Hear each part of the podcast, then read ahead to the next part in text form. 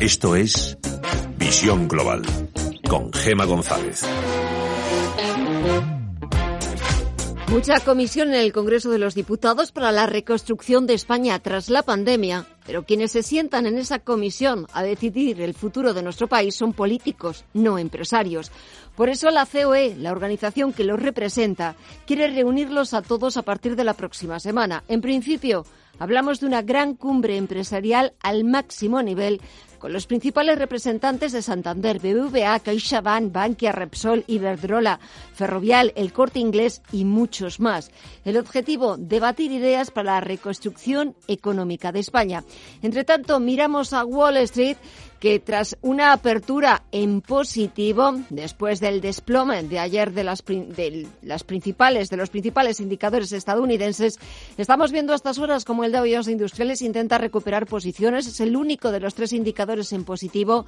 Suma un 0,34% en los 25.212 puntos y sube gracias al buen comportamiento y a la recuperación que está registrando Boeing. El gigante aeronáutico está subiendo un 6,93% acercándose a los 182 dólares por acción. El SP500 está poniendo a prueba el soporte de los 3.000 puntos, retrocede un 0,28% en los 2.993 puntos y en negativo todo el sector tecnológico. Tenemos al Nasdaq 100 que baja un 0,64% hasta los 9.527 puntos. Y este viernes han adelantado algunos detalles del informe sobre política monetaria de la Fed que presentará su presidente Jerome Powell la próxima semana en el Congreso. Por ejemplo, nos han adelantado adelantado que la Reserva Federal dice que el daño económico de la recesión puede ser muy persistente y que algunas pequeñas y medianas empresas podrían cerrar definitivamente o tener que declararse en quiebra. Estaremos pendientes, es una de las citas de la próxima semana, esa presentación del informe de política monetaria del Banco Central estadounidense en el Congreso. Echamos un vistazo, mientras tanto, al resto de bolsas latinoamericanas a ver cómo siguen comportándose. Alma Navarro, muy buenas tardes. Buenas tardes signo mixto en las principales bolsas de América Latina. Lo que más nos llama la atención hasta ahora eh, son las caídas que está experimentando el Bovespa brasileño. Pierde casi un 4%, un 3,66% abajo. Pierde 3.469 puntos y marca 91.216.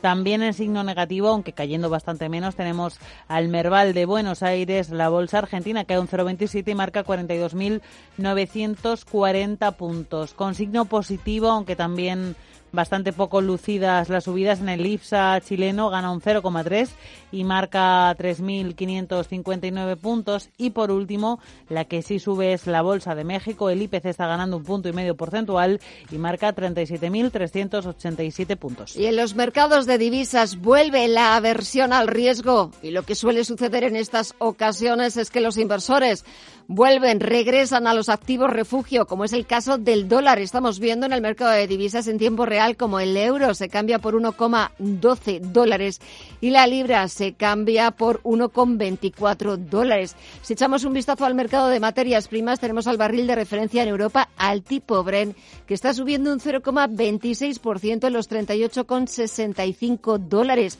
Comportamiento distinto es el que está teniendo el futuro del West Texas, el barril de petróleo de referencia en Estados Unidos con vencimiento el próximo mes de julio, que retrocede cerca de un punto porcentual, pero todavía se mantiene por encima de los 36 dólares el barril.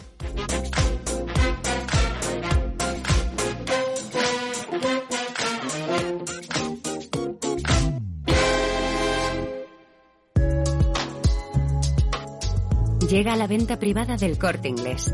Del 8 al 17 de junio disfrutarás grandes descuentos en más de mil marcas de moda, accesorios, zapatería, perfumería, hogar, deportes y mucho más. Solo para clientes con la tarjeta del corte inglés.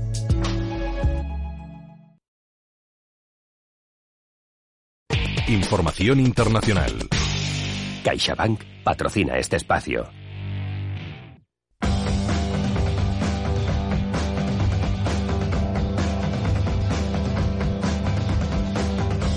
El Reino Unido quiere seguir con sus planes de desconexión tal y como los tenía previstos y no va a dejar que nada, tampoco el coronavirus, frene sus plazos. No creo que pedir una extensión sea lo correcto. Lo ha dicho el número dos del gobierno de Boris Johnson, Michael Gove. Asegura que ha confirmado formalmente que el Reino Unido no prorrogará el periodo de transición. La petición para hacerlo acababa el 30 de junio y que el momento de hacerlo ya ha pasado.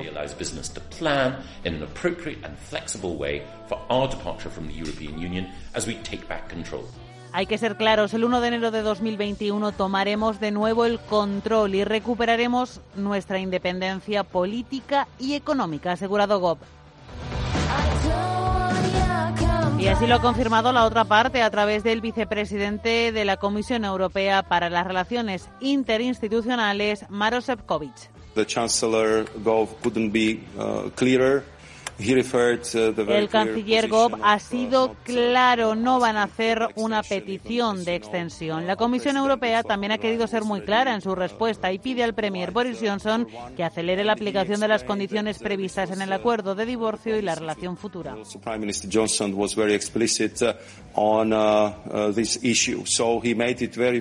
Con esta decisión del Reino Unido, la salida se producirá el 31 de diciembre de 2020 y esta decisión no es afecta a Londres. De esta forma, el Reino Unido dará carpetazo a la postura de Escocia y de Gales, que habían solicitado a Boris Johnson una prolongación del periodo transitorio, argumentando que sería extraordinariamente imprudente abandonar el mercado único en un momento tan complicado para la economía por la crisis del coronavirus.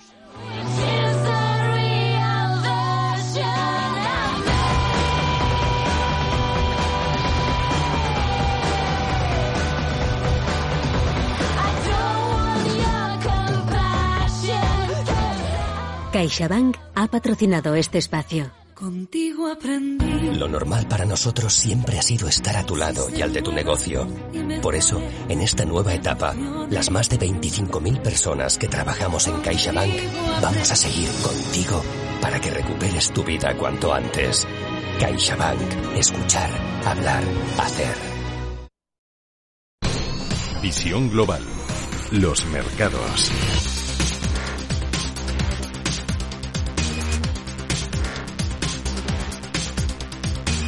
Volvemos a echar un vistazo al otro lado del Atlántico, a la bolsa más importante del mundo, donde el rebote con el que comenzaba la sesión de este viernes de más de un 2% en sus principales indicadores se ha dado la vuelta y en estos momentos en tiempo real solo está subiendo, recuperando posiciones el Dow Jones Industriales, que suma un 0,24% en los 25.188 puntos. Recuperación del Dow Jones Industriales que viene protagonizada por la recuperación por el rebote que está registrando Boeing, el gigante aeronáutico, está subiendo un 7,22% por encima de los 182 dólares por acción. En el caso del SP500, este indicador está poniendo a prueba, está tanteando el soporte de los 3.000 puntos que acaba de perder 2.996 puntos, marca ahora mismo retrocede un 0,11%. El sector tecnológico también en números rojos tenemos al Nasdaq 100 que retrocede algo más de medio punto porcentual hasta los 9.541 puntos. ¿Qué es lo que explica estas caídas que estamos viendo este viernes en la bolsa norteamericana? Por un lado, el temor a un rebrote de la pandemia. Ayer ya vimos cómo habían surgido nuevos casos en algunos estados eh, de los Estados Unidos. Era, Texas, eh, Florida y California. Eso volvía a meter miedo a los inversores. Lo veíamos también en el mercado de divisas, como los inversores buscaban de nuevo ese refugio en el billete verde, en el dólar. Cautela de la Reserva Federal sobre la economía, esas previsiones macroeconómicas que escuchamos a su presidente Jerome Powell de esta, esta misma semana, tras la reunión de dos días del Comité de Mercado Abierto, una corrección de la economía norteamericana para este año y sobre todo también las elevadas valoraciones alcanzadas por la bolsa estadounidense son algunos de los principales factores para explicar esta corrección que estamos viendo hoy en el parque estadounidense. Y si echamos un vistazo a las principales bolsas europeas. El temor, como decimos, a ese rebrote de los contagios en Estados Unidos pesa sobre los inversores no solo en Estados Unidos, sino también a este otro lado del Atlántico. El IBEX 35 despide en la semana subiendo un 0, despide este viernes subiendo el selectivo un 0,2% hasta los 7.292 puntos. Pero esta ha sido su peor semana desde el pasado mes de marzo. Se ha dejado en estos cinco días más de un 7% 7% y muy lejos quedan los 7.872 puntos con que el selectivo cerró el viernes pasado. Hoy lo ha hecho en 7.292 puntos. En el mercado de renta fija, el reciente freno en el optimismo de los, de, los mercados ha devuelto la prima de riesgo al entorno de los 100 puntos básicos. El interés exigido al bono español a 10 años baja del 0,6%, aunque el mayor cambio en las últimas jornadas se ha centrado en la rentabilidad del Bund alemán, que se coloca por encima del menos 0,40%.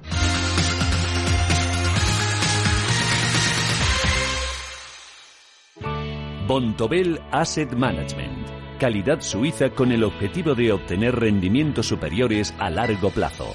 En Bontobel Asset Management siempre estamos a la vanguardia de las inversiones activas en bonos y acciones. Para más información, entre en nuestra página web bontobel.com barra am. Bontobel Asset Management, su especialista global en fondos de inversión.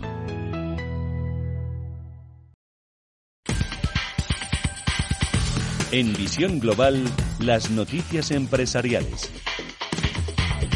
El presidente de Telefónica, José María Álvarez Payete, ha señalado durante su discurso a la Junta General de Accionistas que se ha celebrado este viernes que estamos seguros de que con la ejecución de nuestro plan de acción estamos avanzando en la dirección correcta, generando valor y de que esto acabará reflejándose en la cotización de la acción. Precisamente en este punto, Payete ha recordado que no son inmunes a esta situación de incertidumbre que se vive en el mundo, pero que su negocio, el negocio de Telefónica, es más resistente que otros. Jean-François Fallacher será nombrado nuevo CEO de Orange España a partir del próximo 1 de septiembre en sustitución de Logan Payesot, que dejará el grupo tras cuatro años al frente de la operadora.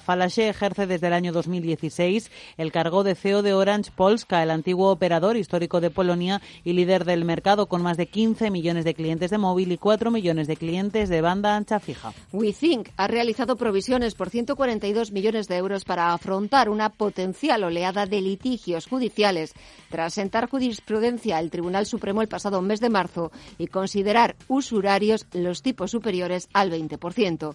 La entidad va a seguir en el mundo de la financiación al consumo, pero dejará de apoyarse solo en las tarjetas revolving. También prevé reducir casi un 10% su plantilla, 144 de sus 1.520 empleados en España. La CNMV ha admitido a trámite la OPA presentada por KKR, Zimben y Providen sobre el operador de telecomunicaciones más móvil valorada en casi 3.000 millones de euros a razón de 22,5 euros en efectivo por cada título. Esta admisión, sin embargo, no supone pronunciamiento alguno sobre la resolución relativa a la autorización de la oferta o cualquiera de sus términos y condiciones que deberá producirse conforme a los plazos. NH Hotel Group ha dado este viernes a conocer la promoción Déjate sorprender por España, que ofrecerá hasta un 25% de descuento para este verano en los más de 70 establecimientos que la firma prevé tener abiertos en España durante este periodo. La oferta será válida para las reservas efectuadas hasta el 31 de agosto para estancias programadas hasta el 4 de octubre. Los voluntarios que han solicitado apuntarse al ERTE en la planta de Foral Musafas en Valencia superan con creces la demanda. Un total de 440 empleados han pedido estar entre los 350 que dejarán de trabajar en las fábricas definitivamente. Esta cifra hace prever que no habrá salidas traumáticas en la fábrica que era el objetivo del comité de empresa. Y Procter Gamble y Carrefour, junto a la ONG Paisaje Limpio, han puesto en marcha una nueva edición de la iniciativa hashtag Mi Playa Sin Plásticos, en la que este año participan un total de 12 parajes litorales. La necesidad de concienciación sobre el abandono de residuos y el respeto medioambiental son cada vez mayores. Es por ello que el presentador Jesús Calleja anima con este proyecto a todos los españoles a votar por su playa favorita para mantenerla libre de desechos. Este año, por primera primera vez habrá tres ganadoras en vez de una y todas ellas se beneficiarán de una jornada intensiva de limpieza por parte de voluntarios medioambientales durante el próximo otoño. Hashtag Mi Playa Sin Plásticos es solo un ejemplo de las múltiples iniciativas impulsadas por Procter Gamble en el ámbito de la sostenibilidad.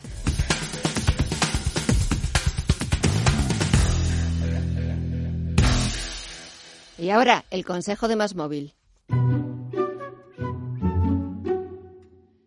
Más Móvil tiene el compromiso de mantenerte conectado. Por eso sigue aumentando su red de fibra para poder llegar hasta las poblaciones más remotas de España. En Más Móvil quieren hacerte la vida más fácil con una conexión de fibra móvil de calidad, accesible y a la mayor velocidad, para que puedas estar conectado con tus seres queridos y dedicar tu tiempo y energía a lo que realmente es importante en tu vida. Infórmate entrando en masmóvil.es. Más Móvil, su compromiso es mantener mantenerte conectado. Vamos, ahora hay pista libre para volar a la península Baleares y Portugal desde 19 euros, a Canarias y Europa desde 29 euros, a Estados Unidos desde 99 euros y al Caribe, Centro y Suramérica desde 219 euros por trayecto, con la máxima flexibilidad en cambios de fechas. Consulta condiciones en ereuropa.com. Air Europa, cuando quieras potencia sus inversiones con los nuevos Turbo 24.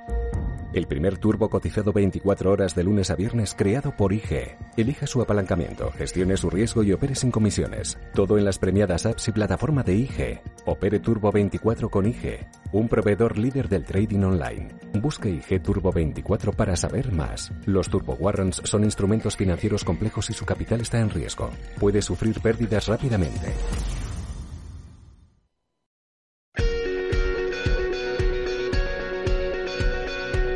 En Visión Global, la entrevista del día. Este año 2020 se cumplen dos siglos del comienzo de una iniciativa sociocultural que estaría llamada a influir notablemente en la vida de nuestro país.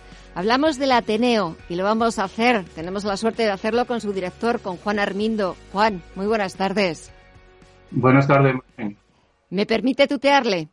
Por supuesto. Muchísimas gracias. Eh, 200 años, muchos años, muchas historias, confidencias, tertulias, protagonistas de ese primer Ateneo español, que así se llamó y que apenas duró tres años, al Ateneo Científico, Literario y Artístico de Madrid. Eh, sí, efectivamente. Bueno, en primer lugar, yo no soy el director, soy el presidente. Pero bien. Discúlpame, eh, presidente. No importa. El Ateneo de Madrid se fundó en 1820, exactamente el 14 de mayo, y se llamó, como bien dices, Ateneo Español Sociedad Patriótica y Literaria. Y fueron 92 eh, eh, fundadores eh, liberales.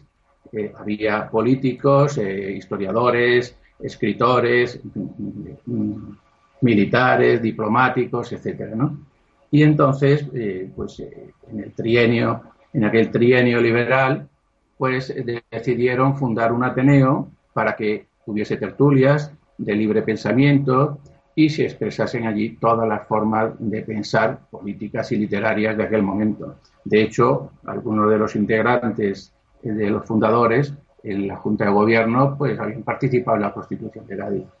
Y entonces, eh, bueno, pues duró nada más que tres años porque llegó, digamos, la dictadura de Fernando VII en 1823 que coincidió con la ejecución del general Riego, y entonces cerraron el Ateneo, se tuvieron que exiliar, incluso persiguieron a muchos ateneístas, como eran liberales, fueron perseguidos y se fueron a Londres, donde fundaron el Ateneo Español en Londres. Estuvieron allí alrededor de 10 años, pero esos 10 años fueron muy importantes para el futuro del Ateneo, porque allí eh, contactaron con políticos, con científicos sobre todo, eh, trajeron muchos libros científicos de Faraday, eh, revistas eh, técnicas y científicas alemanas, francesas, inglesas, y a su vuelta, en 1835, pues, pues hubo una gran discusión dentro de los ateneístas, sobre todo con los jóvenes. Los jóvenes pues se,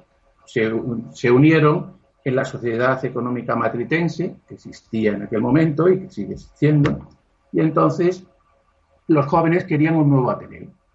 Los, los fundadores, digamos los mayores, pues decían que no, que el Ateneo estaba fundado, que tenía que continuar, y entonces hubo, una gran eh, polémica, bueno, discusión y hasta votación. Y entonces se decidió que el Ateneo estaba fundado ya y que lo que se hacía era, digamos, una refundación y por lo tanto toda la biblioteca y todos los fondos que tenía el Ateneo de 1820 pues formaban parte de la fundación del nuevo Ateneo, que le cambiaron el nombre y le llamaron Ateneo Científico, Literario y Artístico. Y además, quiero destacar que pusieron en primer lugar científico porque precisamente habían traído todos esos libros y revistas científicas a Madrid y resultó que en España era el centro más avanzado de información técnica que existía, no existía en otro sitio. Entonces todos los científicos, investigadores y estudiantes iban al Ateneo a ver todos libros, publicaciones y revistas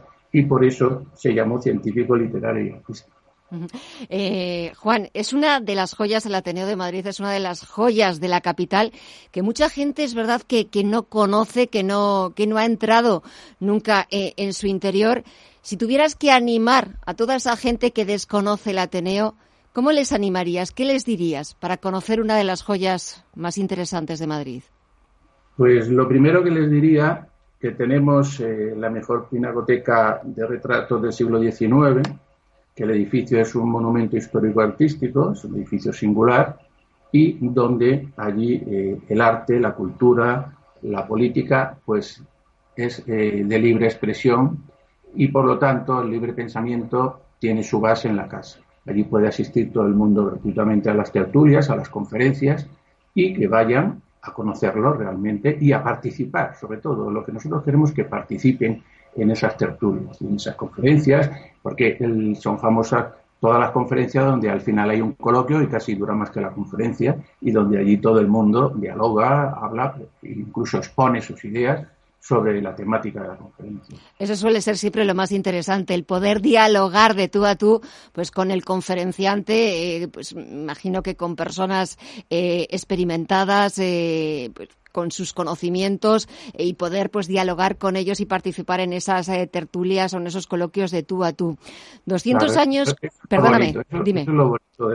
Exactamente. Eso es lo bonito y también toda la historia que me imagino encierra, encierra sus paredes. Eh, 200 años que se cumplen de esa primera fundación de, del Ateneo. 200 años también de épocas brillantes, de épocas también trágicas, de años difíciles. Y me imagino también de, de curiosidades. Eh, ¿Qué nos podrías contar de curiosidades del Ateneo? Bueno, pues eh, como tú decías, sí que es una historia larga, 200 años, y desde luego ha habido de todo, ha habido cierres forzosos, eh, requisamientos, detenciones, aperturas, asistencia de famosos, de muchos premios Nobel, que fueron también ateneístas, incluso José Chegaray, premio Nobel fue presidente. Pues el, anécdota realmente, pues tenemos varias. Ahí dicen que existe una puerta al lado de la escalera escondida allí que, tenía un pasillo de conexión con el Congreso de Diputados, porque, el, bueno, pues es una leyenda, ¿no? Pero también eh, tiene una base, digamos, lógica, porque el Ateneo eh, era, digamos, como eh, la su, sede del Congreso. Cuando había un equipo de gobierno en el Congreso, la oposición se reunía en el Ateneo y al revés, claro. Entonces, eh, bueno, pues se organizaban allí como si fuese pues, tertulias y, debates, y entonces por eso decían que había una conexión, un túnel que conectaba el Ateneo con, pero mm, nosotros no lo hemos descubierto, desde luego. Me imagino, Juan, que si hubiera una máquina del tiempo en el que pudiéramos eh, retroceder eh, en el pasado, debería ser, debía ser súper interesante poder acudir a una de estas eh, tertulias donde se decidía el futuro político de España, me imagino finales del siglo XIX, los primeros años del siglo XX esos eran otros políticos, esos eran, esos debían ser debates eh, de verdad eh, concienzudos, intelectuales, eh, de una capacidad que, se nos escapa hoy en día. Mm, sí, efectivamente, porque es que en el Ateneo pues estaban mm, los liberales y, por ejemplo, pues Cánovas del Castillo pues fue presidente del Ateneo y también fue presidente del gobierno y, muchos otros políticos también, bueno, como por ejemplo Manuel Azaña, que era presidente del Ateneo y también fue presidente de la Segunda República. Entonces él había mm, muchísimos socios formaban parte de los gobiernos liberales. Y por ejemplo, cuando eh, Primo de Rivera pues eh, cuando la dictadura de Primo de Rivera, pues cerraron el Ateneo porque eh, decían que derivaban al republicanismo. O sea, realmente, pues era, eh, digamos, ideologías muy abiertas, ideologías liberales, y entonces, pues no gustaba. Cuando había una dictadura, pues no gustaba. De hecho, en el año 39, pues también la Falange lo ocupó, se cerró, incluso le llamó Aula de la Cultura. Y hasta, hasta el 46, que no se abrió de nuevo, ¿no? Luego siguió, digamos, bajo la protección del Ministerio de Educación hasta el año 82, siendo presidente Chucagoitia, cuando se hicieron las primeras elecciones, digamos, de esta nueva etapa democrática que es la que tenemos ahora. El Ateneo también, eh, he leído que habéis reabierto las puertas el pasado 8 de junio. Me imagino que con muchísimas ganas de volver a la normalidad y de volver a reencontrarse pues con todos esos eh, madrileños y, que quieren volver al Ateneo a escuchar esas charlas. ¿Cuál es un poco la programación y cómo vais a ir recuperando esa actividad normal de hace unos meses? Eh, sí, efectivamente, hemos abierto el día 8, el lunes pasado, eh, porque entrábamos en la fase 2 y en Madrid entraba en la fase 2 y entonces eh, teníamos opción de abrir con todas las limitaciones del 30% de, de aforo, con, bueno, con todas las recomendaciones sanitarias, así lo hemos hecho.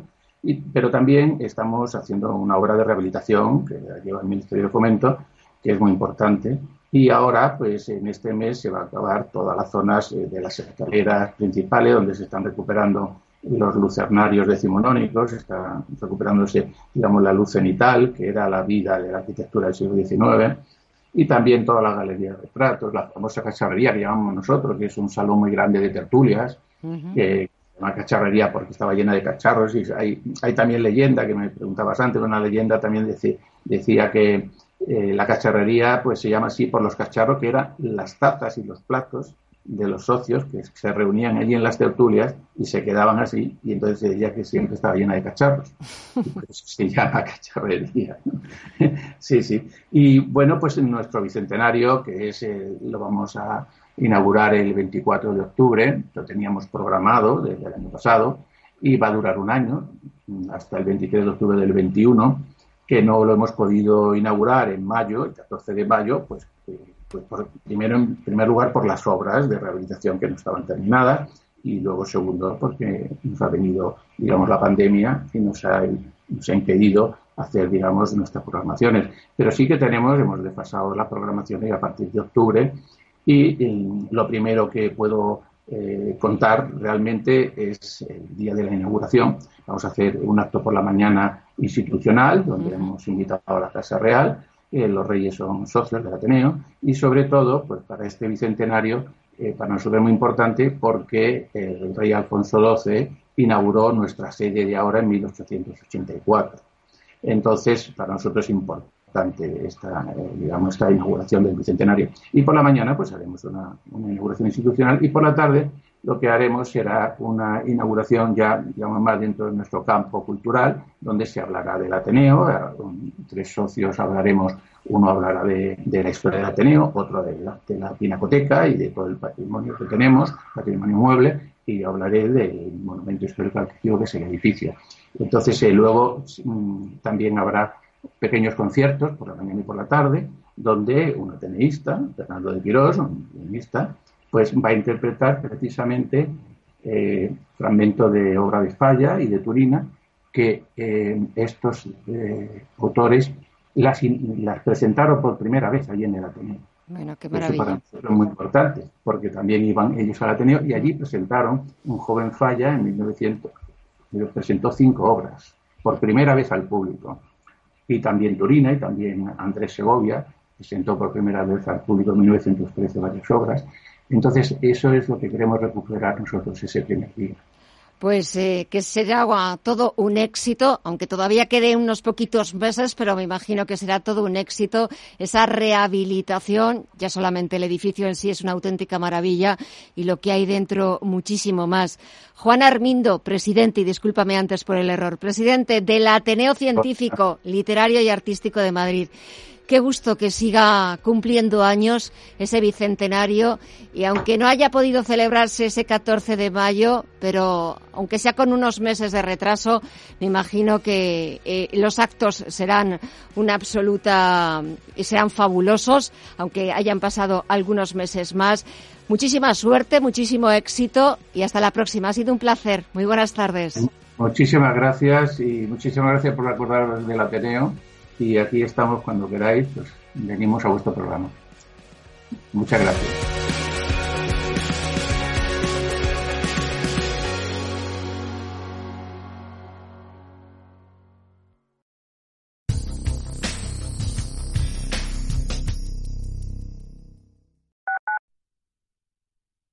Radio Intereconomía. En Murprotec ponemos todo de nuestra parte para ayudar a que todos los hogares y empresas estén libres de humedades. Por eso destinamos un millón y medio de euros en ayudas directas para proteger su salud. Infórmate de nuestro bono de protección social para familias y empresas.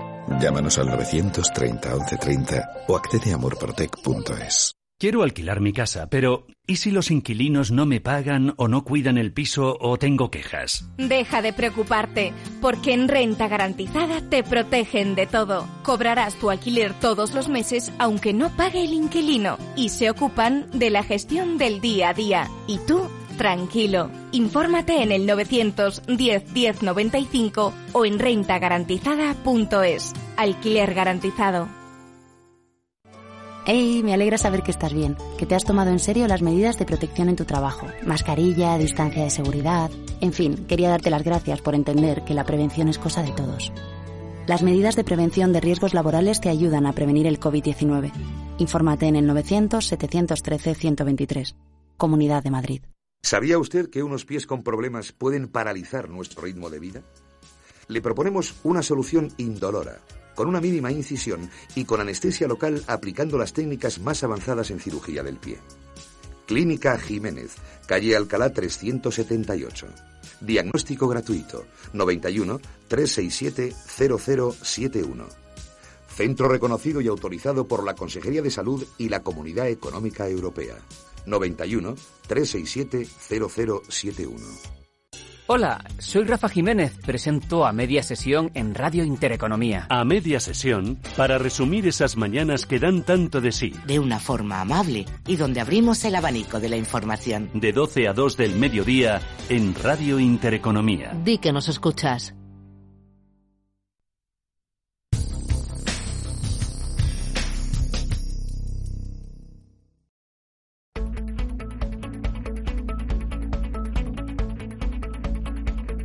En Visión Global, Agenda Cultural.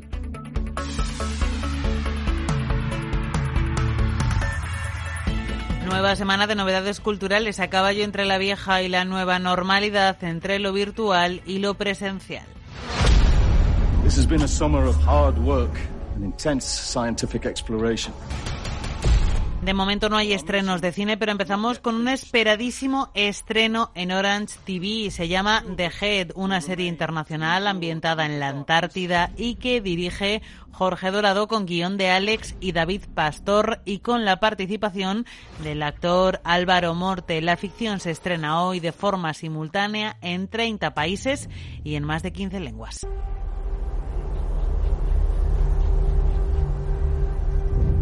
Y hoy en Netflix se estrena The Goods.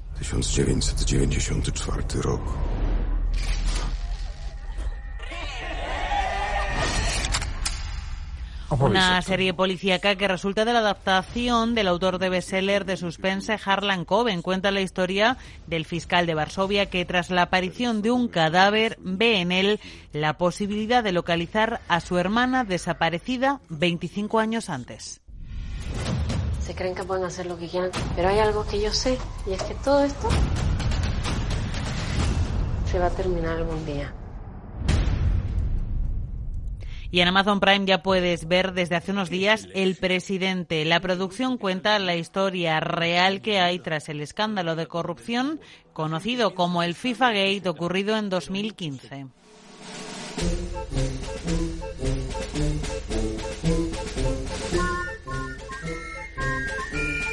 Y además de los estrenos en las plataformas de streaming, también se va reactivando la actividad en las salas de cine. Hoy reabren en muchas ciudades del país de momento con películas que se estaban visionando antes de la pandemia y estrenos que tendrían que haberse llevado a cabo estos meses.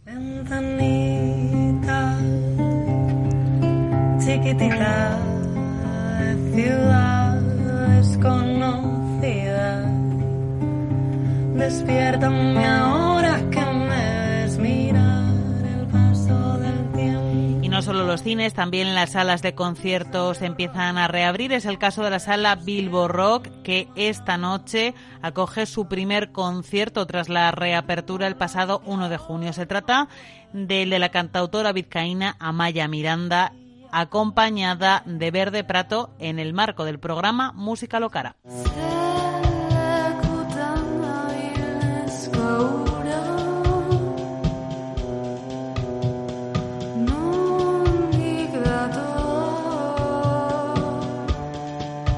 Además de conciertos, también hay estrenos de discos. Uno de ellos, el de Morodo, uno de los grandes exponentes del reggae en nuestro país y también del hip hop.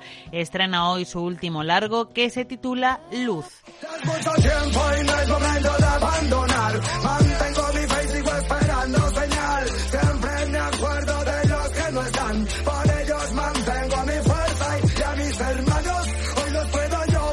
También el cantautor cubano Silvio Rodríguez publica un nuevo disco, se titula Para la espera y lo dedica a viejos amigos que él mismo y el mundo ha perdido en los últimos tiempos, entre ellos el español Luis Eduardo Aute, el argentino Marcos Munstock, el cubano Juan Padrón y el chileno Luis Sepúlveda.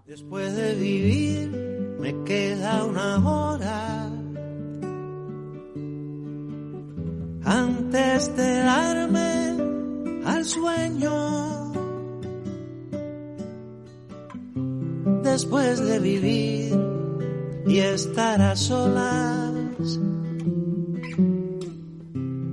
sin brújula y sin puerto.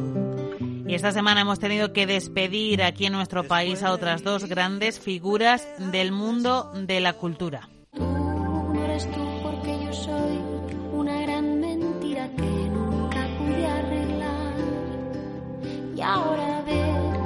La actriz Rosa María Sardá, que nos ha dejado a los 78 años esta semana, actriz de cine, teatro, televisión, drama, comedia, una intérprete con mayúsculas, con una personalidad arrebatadora. A los 78 años no se está en el mejor momento. Bueno, tío, yo tengo un cáncer. No, no se lucha contra el cáncer. El cáncer es invencible. No se lucha. Eso que tú me das es mucho más de lo que También el cantante y compositor Pau Donés, el ex vocalista de Jarabe de Palo, había publicado su último disco solo dos semanas atrás. no creo lo tenga merecido. Por todo lo que me das, te estaré siempre agradecido. Así que gracias por estar, por tu amistad y tu compañía. Eres lo, lo mejor que me ha dado la vida. Por todo lo que recibí, estar aquí vale la pena. Gracias a ti seguí remando contra la marea. Soy Emilio Gutiérrez Cava. En mi casa no entra un jamón cualquiera, porque me gusta elegir lo mejor y compartirlo. No es un jamón más. Es legado ibérico de El Pozo. Siempre sale bueno. Ah, dicho así, sí. Está en una situación muy complicada, muy adversa. Queda mucho partido por delante, se le puede dar la vuelta a esto. Las remontadas no son una cosa mía, son una cosa nuestra. Nos toca remontar. En Santander estamos poniendo todo nuestro empeño y solidez para hacerlo posible y para que este verano puedas viajar y apoyar a nuestro turismo. Son las 8 de la tarde, las 7 en Canarias. Comienza una nueva edición de Visión ¿Qué Global. escuchas? Radio Intereconomía. Pero si eres un niño, hay que irse preparando. Ya te vale. La información económica de interés tiene nombre propio. Radio Intereconomía. Temas que nos afectan a todos. Mejores análisis, Visión Global. Con Gema González. Escucha, Gema.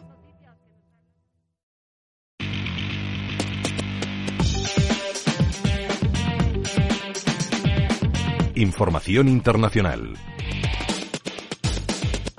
Echamos un vistazo a los principales diarios internacionales y empezamos en el Reino Unido. Allí The Times lleva las declaraciones del primer ministro de Boris Johnson que critica el vergonzoso vandalismo que están sufriendo las estatuas. Winston Churchill, who is a.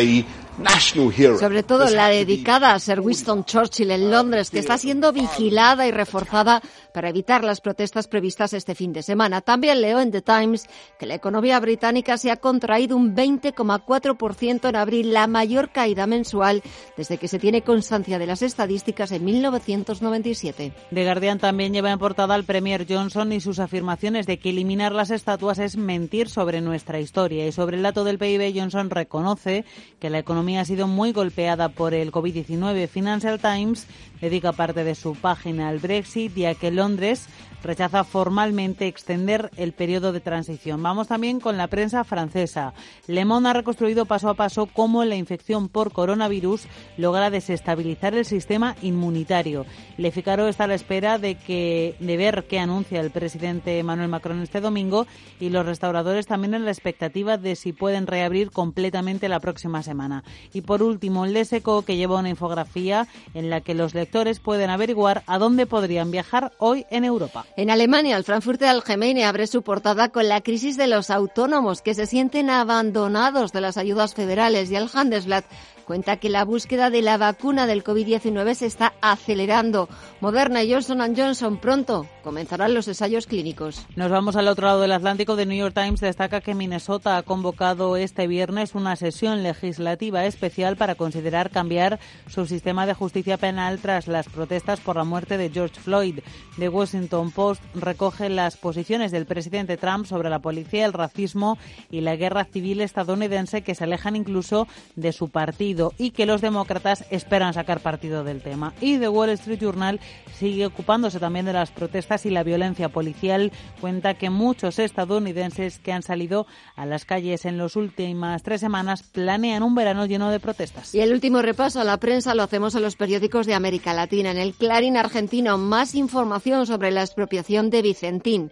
El presidente del país, después de reunirse con el CEO de la Celearera, ha reiterado que la única solución para el futuro económico de la empresa es la expropiación. En el Mercurio de Chile se hacen eco de un nuevo aumento en los casos de coronavirus. El país sigue de momento sin doblegar la curva y hoy se habla de un nuevo récord en el número de fallecidos, 222 en las últimas 24 horas y 6.754 contagiados. Y en el Universal de México, el presidente Andrés Manuel López Obrador por fin anuncia su gira para la semana que viene. Acudirá a cinco estados y pide a la población que no vaya a los actos para evitar contagios. Vamos a estar el lunes en Jalapa, el martes en Tlaxcala, el miércoles en Puebla, el jueves en Pachuca y el viernes en Cuernavaca, Morelos. En cada estado, desde luego con la sana distancia también cuentan que en México se han perdido en mayo 349.000 empleos. Mal dato, pero mejor que el de abril, cuando se perdió medio millón. Y terminamos en el globo de Brasil. En Brasil, en este país, hay 41.000 fallecidos por coronavirus y más de 800.000 contagiados. Y en la portada de este diario habla una infectóloga. Leo literal. No entiendo las razones técnicas por las cuales se están reabriendo las tiendas.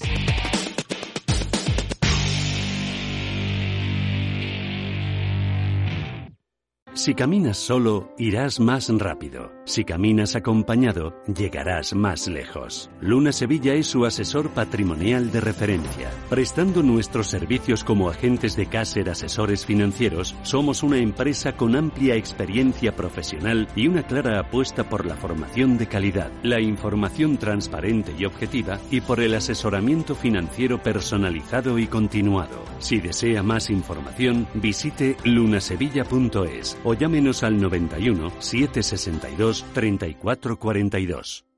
Vamos, ahora hay pista libre para volar a la península Baleares y Portugal desde 19 euros, a Canarias y Europa desde 29 euros, a Estados Unidos desde 99 euros y al Caribe, Centro y Suramérica desde 219 euros por trayecto, con la máxima flexibilidad en cambios de fechas. Consulta condiciones en ereuropa.com. Air Europa, cuando quieras. El análisis del día con visión global.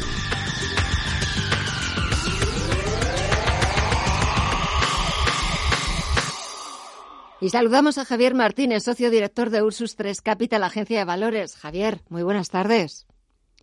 ¿Cómo estáis? Buenas tardes. Bueno, eh, hacía unos minutos que no veía las pantallas, que no veía la bolsa norteamericana, la había dejado solamente subiendo el Dow Jones, en negativo estaba el SP500, también estaba todo el sector tecnológico y de repente me doy la vuelta y vuelve todo a estar en verde, el color verde. ¿Qué es lo que está pasando? Bueno, eh, más de uno se ha sorprendido por la caída de ayer, pero bueno, en realidad eh, era un alivio, ¿no? Porque creo que estábamos con la, escopeta cargada deseando comprar a buenos precios y hubo, bueno, pues un auténtico festival de, caídas y la oportunidad de entrar en muchas cosas que, bueno, que parecía que, iban a subir eternamente y que iban a tener la vuelta en V eh, al infinito, ¿no? En realidad están todavía a precios muy apetecibles y un recorte como el de ayer pues te deja te deja muchas puertas de entrada eh, y también para la renta fija. Eh, en, el mercado hay una perplejidad extraordinaria, empezando porque el SP500 al nivel al que está, eh, pues da la sensación de que ya se ha, se ha, recorrido todo, se ha acabado la fiesta y se ha consumido todo, cuando el SP500 lo que, está transmitiendo es una, información de que hay eh, un buen montón de valores eh, carísimos a precios eh, espectacularmente altos, tecnológicos y salud, y luego hay otro mercado espectacular de grande y de interesante porque son negocios muy prósperos y que tienen muy buenos gestores y que están a precios muy bajos y que están cotizando el horror de la economía. Muchos de ellos son cíclicos o son simplemente negocios a los que, en teoría, les, les, viene bien o les viene mal eh, el, el momento del ciclo y los inversores tampoco tenían mucho interés por ellos hace seis meses y ya estaban baratos y ahora lo que están es rematadamente baratos. Le hemos dado la vuelta por completo a la tortilla desde hace pues eso, desde hace unos, unos cuantos meses ha cambiado el espectro eh, de, completo del mercado. Se podría decir que es un cambio de ciclo económico resulta evidente porque hemos arrastrado el ciclo hasta una recesión profundísima y Dios mediante, pues yo desde luego estoy más positivo que, el presidente de la Reserva Federal porque parece como si tuviese ardor de estómago. El pobre no está muy negativo. Sí, es lo que te iba a preguntar, un poco tu valoración, eh, ¿qué conclusiones sacaste de esa rueda de prensa después de la reunión del Comité de Mercado Abierto? Fíjate que al día siguiente que eh, yo echaba de menos ya las críticas del presidente Trump a, Jerome Powell. Sí, sí, ya eh, las echabas de menos porque hacía, hacía semanas que, no se metía con él. Eh, bueno, pues en un tuit Trump pues habló de que las perspectivas macroeconómicas que había anunciado el presidente de la Reserva Federal eran demasiado sombrías y que claro, que es que la Reserva Federal se equivoca tantas veces. Claro, es que es un poco, un poco lo que lo que estás buscando, ¿no? En realidad yo creo que, encontró la paz con Trump en el momento en el que bajó los tipos a cero y sacó un trillón de dólares para para comprar bonos. En ese momento ya Trump pues no tenía nada que decir más que ya te lo dije. Mm, y los comentarios, hombre, está bien que la Reserva Federal sea realista, sea realista y haga una descripción precisa y detallada de, lo que piensan que puede venir, ¿no? Mm, y, bueno, pues a lo mejor ha insistido demasiado en que la recuperación será lenta, la recuperación tendrá mm, problemas, habrá en determinadas partes que, que, bueno, pues que serán difíciles de, de, cumplir en, en, menos de un año o tal vez incluso en dos. Pero bueno, sí, probablemente, probablemente eh, él mismo está haciendo el papel del pesimismo que, inunda el mercado. Y, eso, en términos de valoraciones, hace que las valoraciones sigan estando muy baratas. Piensa que de aquí al tiempo que tardemos en poner en marcha la economía y un par de años más, o tres o cinco, ojalá que sean cinco, que haya un ciclo alcista, pues le habremos dado la vuelta otra vez por completo a las valoraciones y todo estará razonablemente caro todo estará razonablemente optimista o incluso muy optimista. Pero ahora es todo lo contrario. Ahora es un pesimismo. Yo con quien quiera que hablo, lo que veo es una decepción importante.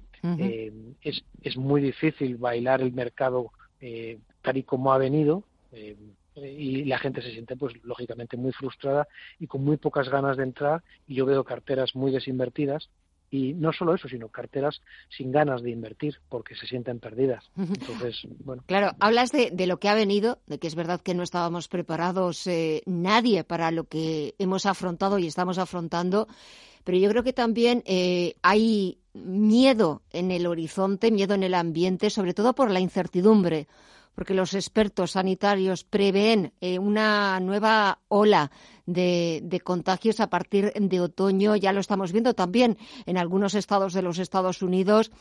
Y eso hace que, el inversor vuelva a tener eh, miedo, el miedo es muy libre, y que vuelvas a los activos refugios de toda la vida. Sí, yo no le quito la razón a los médicos, ojalá que se equivoquen y que no haya ningún rebrote ni nada de eso, pero yo yo sí que tengo claro, yo sí que tengo claro que en caso de haber un rebrote fuerte y haber otra vez cierres de las economías, eh, no va a tener nada que ver con, lo anterior. ¿Por qué? Porque los ciudadanos ya estamos preparados, ya sabemos cómo actuar, sabemos cómo protegernos. Los servicios médicos ya están preparados, tienen sus maquinarias, tienen sus, sus rutinas, tienen sus medicamentos preparados. Mm, está todo, está todo preparado. Que si hubiese un rebrote, naturalmente habría enfermos y habría eh, horror en los hospitales, pues desgraciadamente a lo mejor lo habrá y sobre todo lo que habrá es un cierre de las economías y otra vez poner el marcador a cero. Pero yo creo que los mercados no caerían más allá de un 10-15%. Es decir, si pasa lo peor, los mercados van a caer un 15%, por lo tanto, yo lo tengo claro. Eh, yo creo que hay que aprovechar los recortes, aprovechar la debilidad para estar metido en el mercado porque en adelante mm, podrían venir cosas malas, eh, médicas, o mm, datos macro que aturdieran al mercado y que le volvieran otra vez a, a crear incertidumbre, pero hay muchas más cosas. Hay la sensación de que los gobiernos y los bancos centrales eh, tienen toneladas de dinero para mantener los tipos de interés ultra bajos y ya lo estamos viendo. La, oportunidad, eh, suena a broma, pero la oportunidad en el high yield y en los bonos emergentes se está consumiendo. Eh, ya no tiene nada que ver la oportunidad que hay ahora con la que había hace un mes, no te cuento con la que había hace dos. Mm. Se podía comprar cestas de high yield a 9, a 10 y a 11% y sin duraciones largas y ahora ya pues el, high yield pues ya lo estás comprando más a seises, seises y medios. Naturalmente que hay high yield y hay emergente también a, a, once y a doce y a trece, pero ya, ya es más es más esperpento ese, ese tipo de bonos, eh, bonos un poco más eh, homogéneos y más seguros, no tan degradados, pues están pagando mm, ya camino de ser poco, y el siguiente paso sabemos que es la bolsa. Una vez que los tipos de interés están a cero o a negativo en los gobiernos y en los bonos corporativos y el high yield y los emergentes están pagando 3 y 4%, las bolsas son, son, son muy, muy apetecibles y si la recuperación económica es normal y tenemos un entorno normalizado, pues eh, muchísimo dinero a crédito, muchísimo apalancamiento, eh, va a buscar acciones que pagan dividendos de 5, 6 y 7 de forma predecible o tres o cuatro y que pueden ser muy buenos negocios. Es un mercado eh, complicadito. es un sí, sí, es un mercado complicadito, pero igual que lo tiene de complicado, igual que lo tiene de, de interesante. Javier Martín, socio director de Ursus 3 Capital, Agencia de Valores. Cuídate mucho, pasa un buen fin de semana y hasta la próxima. Un fuerte abrazo.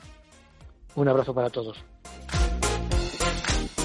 Y así ponemos punto final a esta edición de Visión Global, dándoles las gracias, como siempre, por escucharnos, por seguir con la radio, con Radio Intereconomía. Lo mismo que le he dicho a Javier, disfruten del fin de semana, que el lunes volvemos a partir de las 8 de la tarde. Gracias y hasta el lunes.